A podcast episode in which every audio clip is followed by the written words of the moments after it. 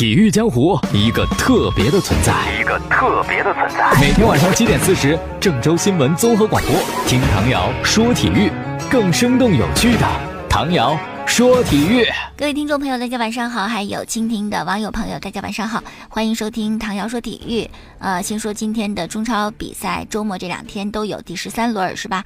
啊，下午的六点钟呢是长春亚泰对阵山东鲁能，晚上七点三十五分，北京人和对大连一方，天津泰达对阵重庆斯威，然后就是明天晚上同样的开球时间七点三十五分有四场比赛，分别是北京国安对阵天津权健啊，京津之战，还有广州富力对阵贵州恒丰。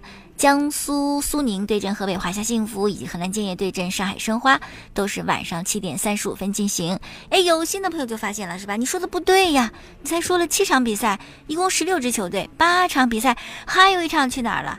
还有一场，是不是上海足协紧急通知？因为受到台风安比的影响，今天晚上原定七点三十五分上港主场对广州恒大的比赛，它延期举行啦。什么时候踢再另行通知啊！反正这场比赛，这场本轮之中的焦点之战是没得看了。嗯，还有一个比赛啊，大家等着看吧。今年十月份，在国际足联的国际比赛日的时候呢，印度国家足球队。要到我们这儿来和国足踢场热身比赛啊，对手不是很强吧？目前印度排在世界的第九十七位，之前我们曾经交手十七次，国足十二胜五平，保持不败。现在呢，联赛进行到第十三轮了，是吧？第十二轮比赛结束之后呢，我们看看目前中超存在的情况啊。首先呢，在第十二轮几场关键的比赛，是不是鲁能和上港踢平了？苏宁和仁和也踢平了，这样的话呢，三支比较强的球队，鲁能、上港、苏宁都没有拿到理想的分数，等于三支争冠的球队急刹车，是不是不前进了？只拿一分儿。呃，当然了，也得说这个比赛当中存在一些争议的判罚，可能人为的导致人家这些队没有能够拿到三分。比如说鲁能嘛，佩莱有一个金球，是不是愣是给吹掉了？吹的有点无厘头。似乎不是特别的让人信服啊！苏宁这个零比零呢，也有点说不过去呀，是吧？特谢拉禁区里边被放倒了，裁判没有任何的表示，你好歹你看看 VAR，你说是不是该给个点球什么的哈？结果呢，就是各种因素综合在一起，鲁能上港、苏宁都刹车了，直接让恒大和国安坐收渔翁之利，一个呢登顶，一个是升到了联赛第四的位置，而且跟前面三支球队的积分所差并不多多啊。那么这是算争冠区吧？第一行列的这些球队目前的情况确实跟得非常的紧呐。嗯，第一名是北京国安，也就比上港和鲁能多了一分儿，是吧？第六名的申花也才比排榜首的国安差了五分，谁努努力、使使劲儿都能够撵得上去啊！但是呢，很多媒体都认为北京国安。别看现在排榜首的位置，估计啊后边这个后劲儿不足，他往往后半程都打得不好，因为板凳深度的问题吧。这后半程呢就就不行啊。所以说呢，媒体分析认为，今年冠军是恒大、上港、鲁能之间产生的。这争冠是吧？很紧张啊，想得冠军呐，拿亚冠资格呀，日子过得最舒坦的就是中间这些球队，那高枕无忧，什么降级也轮不上我，争冠咱也没想，那就自在过日子哈。比如说这个华夏幸福啊，上赛季呢，哎呀，遗憾错失亚冠资格，这个赛季有点不思进取，反正前边打的也并不是很好啊，就一直在中游这么徘徊着，也行了，反倒没有什么压力了啊，也没什么目标了。北京人和、天津泰达、长春亚泰是吧？目前来看，人家这。嗯，就是目标很简单嘛，保级啊，而且看来也比较的安全，权健也是很安全，是吧？但他内心可能还有一点点小小的奋斗目标，就希望能不能拿到亚冠的参赛资格啊，多多少少会比什么天津泰达人和有点压力。那么这是中间这一段降级区呢，就比较微妙啦啊。首先，这个大家都认为可能要降级的就是贵州队，即使换帅，挡不住输球，十二轮之后可怜只拿四分。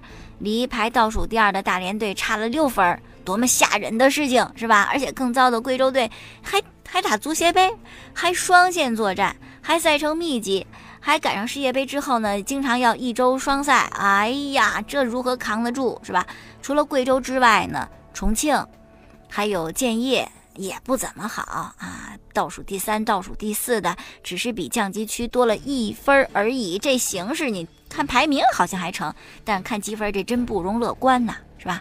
所以说降级区估计也跟去年差不多，也会争得比较惨烈。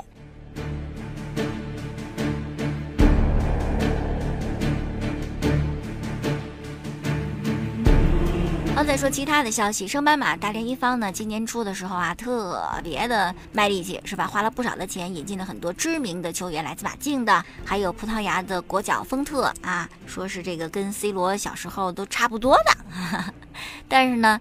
即使丰特是国脚，而且还参加了本届世界杯，但是回来以后呢，大连还是跟他就解约了。七月十五号的时候宣布解约，但今天凌晨我们听到了这个在上港的消息，丰特呢加盟到了法甲的里尔俱乐部啊，那看看在里尔表现怎么样吧？是大连这个不会用呢，还是确实没水平？另外还有一事儿啊，是日本媒体报的，西野朗日本国家队主教练啊，已经在世界杯之后呢。卸任了，不再担任日本队国家队的主教练一职。那干嘛呢？日本媒体就说呀，有中超球队向西野朗发出了邀请，让他执教咱们中超的某个俱乐部，给了这个年薪特别高，大概合人民币是六千万的年薪。哎呦，不少是吧？不过呢，日本媒体说呀，这个别吃惊啊，因为中超俱乐部他们有钱呢，敢向 C 罗、敢向梅西报价呀，所以给西野朗开个高薪并不难。但我对这个事情，我觉得有吗？是不是不是日本媒体自己想出来的呀？哪个俱乐部报价给西野朗了？再说说关于岳云鹏啊，一位大家喜欢的相声演员，最近呢，这个也是参加了一个节目。哎呦，国足明明没有踢世界杯是吧？怎么也跟着世界杯也就躺着就火啊？什么综艺节目都有点关于国足的话题。这个岳云鹏上节目的时候呢，主持人就问小岳岳说：“如果国足输给泰国，你可以接受吗？”岳云鹏呢面无表情说：“小意思啊，言外之意，反正也说过了啊。”主持人又接着问：“那输给叙利亚，你可以接受吗？”哎呦，岳云鹏特别艰难的说：“这个你你得。”你得缓一会儿再说吧，是吧？这真心的接受不了。为什么接受不了呢？岳云鹏就回答这个主持人说：“你看叙利亚还打仗呢，是吧？球员可能连球鞋都买不起，你输给他们，怎么好意思呢？”说到这个国足啊，最近还真是在世界杯的时候呢，成了这个话题王，是吧？好多人就说国足的这个事情。你看你都没有踢世界杯，哎呀，还被人惦记着。有一点呢，就是说国家队这国足的球员啊，这个身材不好，没有腹肌呀什么的啊。呃，其中有一个被点名的就是王永珀，他绰号叫王小胖，是吧？就好像不太像运动员的身材。被点名的王永珀呢，就在微博上回应说：“我现在今非昔比，是不是？我已经有身材了，我会向着更高的目标去努力，不要再叫我白斩鸡啊！”此外呢，王大雷也不服气，你叫我这么一绰号，叫我们国足这么一个绰号不好。我们也是有腹肌的人，拉上队友脱衣展示自己锻炼的成果，用肌肉线条回应“白斩鸡”的比喻。结果呢，球迷不买账，是吧？这个王大雷嫌衣服露肌肉，是吧？这网友就无情的批评他：“你看你纹身那么多，是不是啊？身材再好，纹身再多。”脑子不行也踢不好球，哎呦，这国国足是吧？确实表现不好，但是球迷也比较难伺候啊。看到国足受委屈，曾经的前国脚特别爱说的大嘴巴的，是不是？这郝海东啊，就坐不住了啊！曾经被称为亚洲第一前锋呢，那时那日人家受的什么待遇啊？是不是？这被你们调侃，无情调侃，怎么能够承受得了？于是呢，最近在参加一档网络访谈节目的时候呢，就挺身而出为国足辩护。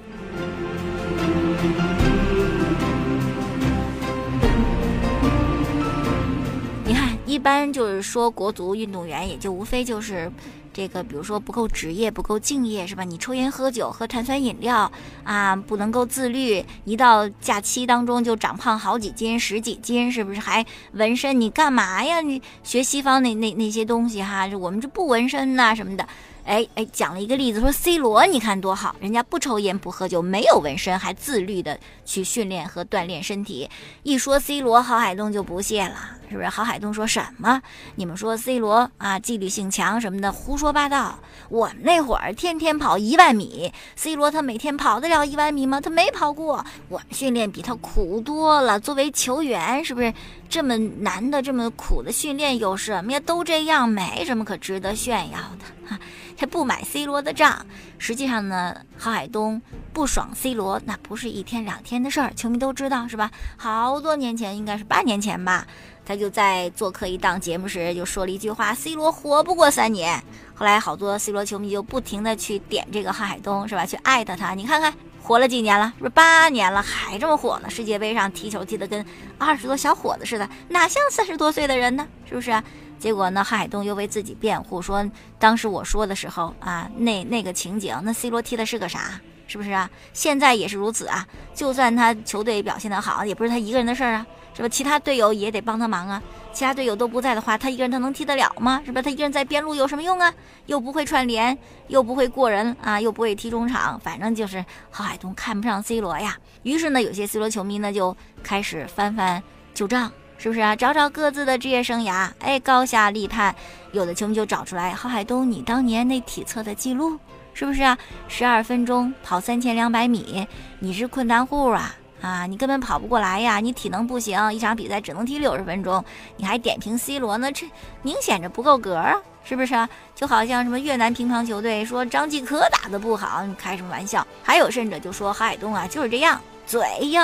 一六年的时候，跟梅西有一个单挑的视频，踢球入框是吧？结果在这个环节，郝海东完败，怎么踢不进去？轮到梅西的时候，海东还给梅西说呢，说你第一次不用踢进去是吧？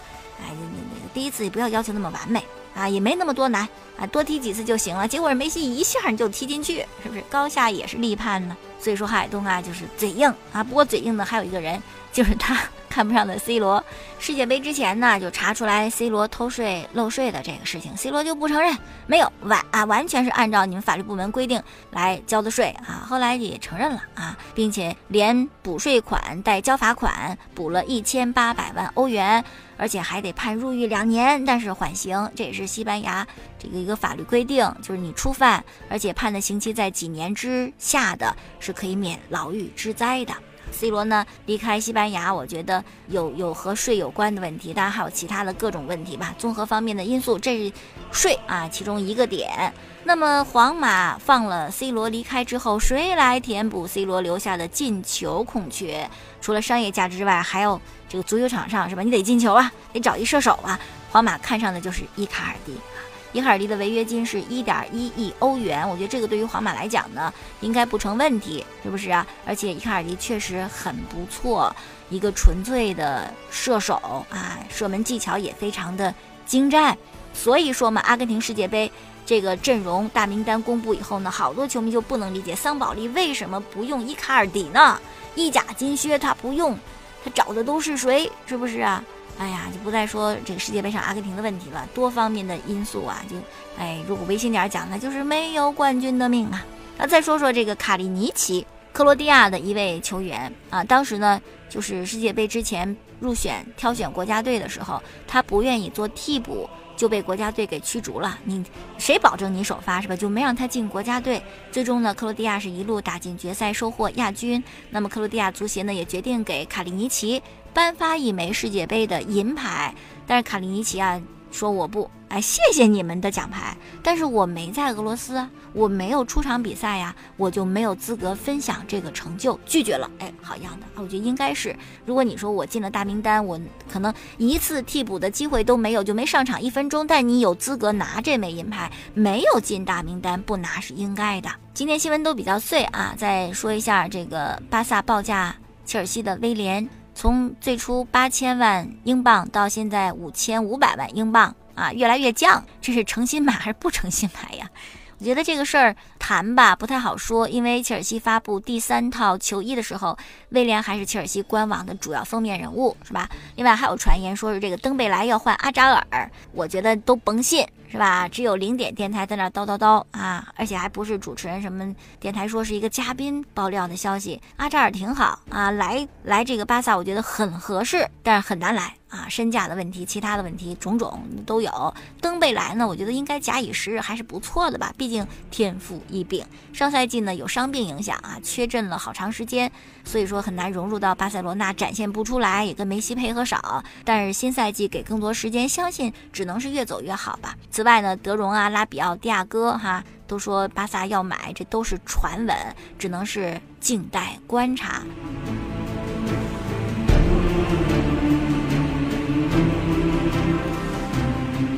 迪亚哥，我我记得当时引进负责引进外援这个工作是阿比达尔还是其他人啊？就说了一句话，说是不是不是说特别需要巴萨，不是说特别需要迪亚哥，但是从拉玛西亚走出去的巴萨的孩子如果回来的话，都欢迎，哈哈，是这么一个问题。呃，评论员詹俊呢还讲 这个说曼联，你们是不是可以考虑考虑？什么迪亚哥也要走，莱万可能也要走，是吧？你们曼联进攻端是个是个事儿啊，哈，不如考虑考虑啊。给穆帅说，要不然你把他们给买了吧。再说一件事情，是世界杯历史上非常著名的一刻，那一瞬间啊，然后呢，那一瞬间过去以后，也诞生了一个很经典的照片，跟梅西凝望世界杯的照片一样。这个不是凝望，是齐达内跟世界杯擦肩而过。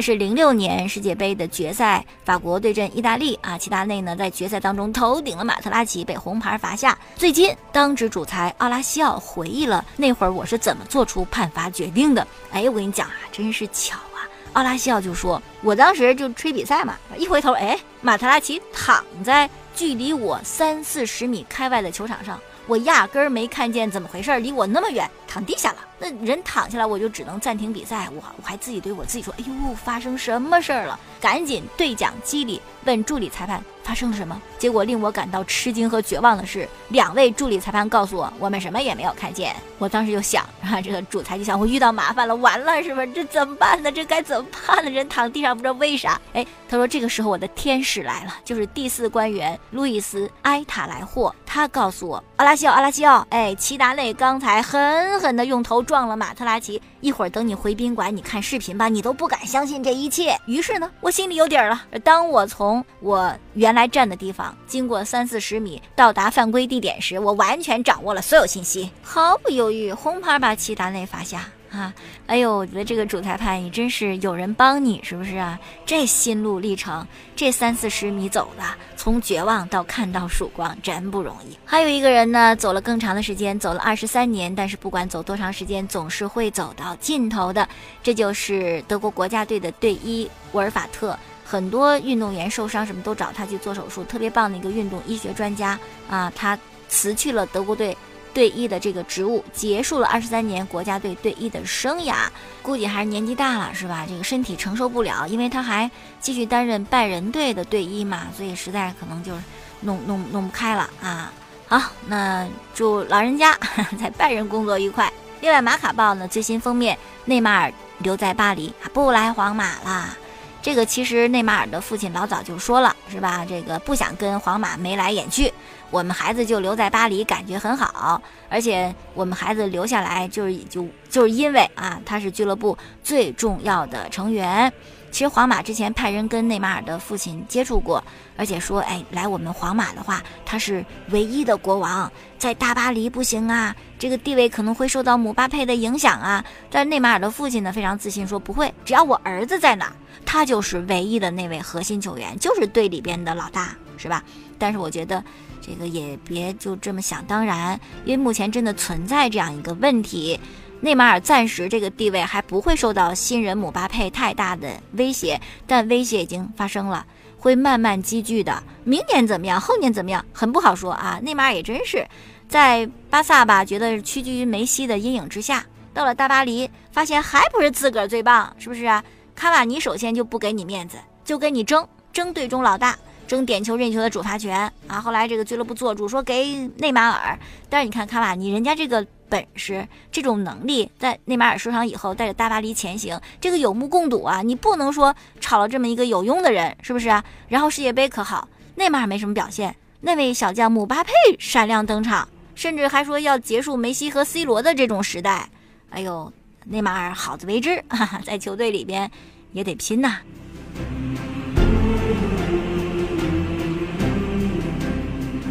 好了，最后咱们再说一些篮球方面的消息啊。这个姚明应该算是中国篮球史上最成功的运动员了。自打 NBA 退役以后呢，就很多人都希望他这个管理篮协呀、当教练呢什么的啊。后来姚明又担任篮协主席这个职务嘛，而且呢也做了一些改革，就两支国家队，一个叫红队，一个叫蓝队，两位主教练是吧？分批的考察这些教练和球员，但是最终呢是要正式合并去打国际性的大赛的啊！毕竟你不能派两个国家队去打比赛啊。那不出意外的话呢，今年年底中国男篮就正式合并了。合并之后，两位主教练。杜峰和李楠到底谁是真正国家队的主教练呢？最新有媒体说啊，爆料说主教练是李楠指导。首先呢，第一原因就当初组建红队和蓝队的时候呢，丁彦雨航、周琦这些未来核心都在李楠的球队当中，是吧？另外呢，虽然李楠相比杜峰这个教练生涯时间短一点，经验少一点，但是。整个团队通过这些比赛呀、热身来看不错，尤其这个新疆男篮主教练高吉安啊，是李楠的副手，这他们两个强强联手，这个合力还是挺好的啊。所以说有这么一个消息。再说莱昂纳德啊，他的肥皂剧呢也迎来大结局，来到了猛龙啊。这个据说莱昂纳德离开马刺啊，也特别的不光彩，说是人设崩塌。交易之前呢，想让马刺一无所获，是不是啊？那个不过呢，马刺还是挺厚道的，尤其主教练波波维奇还是很真诚的送给莱昂纳德祝福，希望在猛龙能够过得好吧？怎么回事呢？啊，呃，到底是怎么就得罪了马刺的球迷？说是莱昂纳德呢想离开马刺啊，你大大方方的申请离队就行。是不是啊？像欧文一样，你留给球队很多的选择空间。但是莱昂纳德不是，他高喊着我就要去湖人，我就要去湖人，其他球队就纷纷撤回报价，就没人要他。但他其实就不去湖人，你就把马刺给晾那儿了，是不是？我们就买不着人了啊！如果不是猛龙主动接手莱昂纳德。那谁知道马刺最后能换回个啥？是不是啊？所以马刺球迷就非常讨厌拉纳德最终的这样一个做法。那么今天呢，拉纳德是抵达了多伦多啊，到了猛龙队，哎呦，笑容可掬呀啊，看起来心情大好。就不知道啊，以这样一个人，他的性格在猛龙又能够开心多久呢？好了，今天就说这么多了，感谢大家收听。过去节目录音呢，可以在蜻蜓 FM 上搜索“唐瑶”两个字，找到唐瑶说球。另外，每天晚间七点四十，关注郑州新闻综合广播播出本档节目。我的微信公众号，您搜索“唐瑶说体育”就可以了。明天再见。